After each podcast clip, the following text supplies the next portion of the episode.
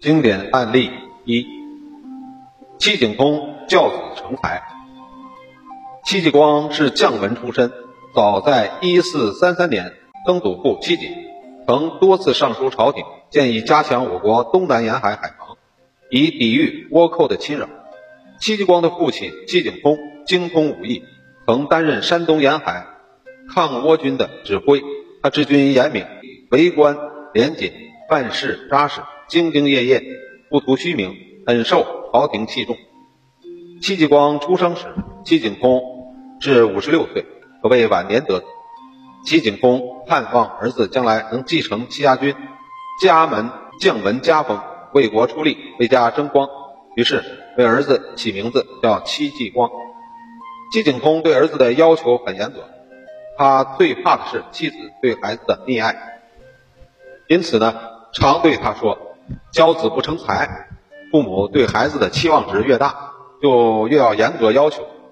戚景通经常把幼年的戚继光带在军中，使他从小耳濡目染军中生活，熟悉军事技术，还手把手的教戚继光读书写字、练习武艺，讲述一些历史名将的故事和兵法。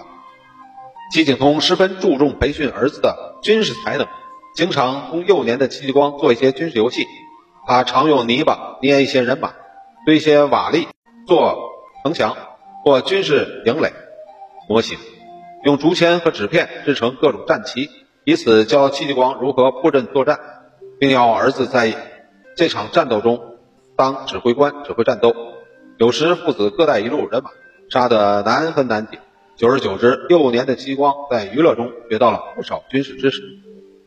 戚继光小的时候很聪明，但学习不够刻苦。为了纠正儿子这种不良习惯，他向儿子讲述了苏秦引锥刺骨、刻苦读书的故事，对戚继光启发很大。在父亲的帮助下，小戚光慢慢的克服了贪玩的习惯。戚景通注戚景通注意自幼培养儿子的高尚情操。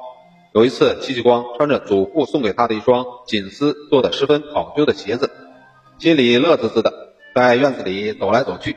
恰好戚景通从这里走过，看见了，非常生气的对儿子说：“你小小年纪就穿成这个样子鞋，自幼养成爱奢侈豪华的坏习惯，长大后就会讲吃讲穿，这样发展下去，怎能继承我戚家的好传统呢？”说完，立即要儿子马上将鞋脱掉，换上一双一般的鞋。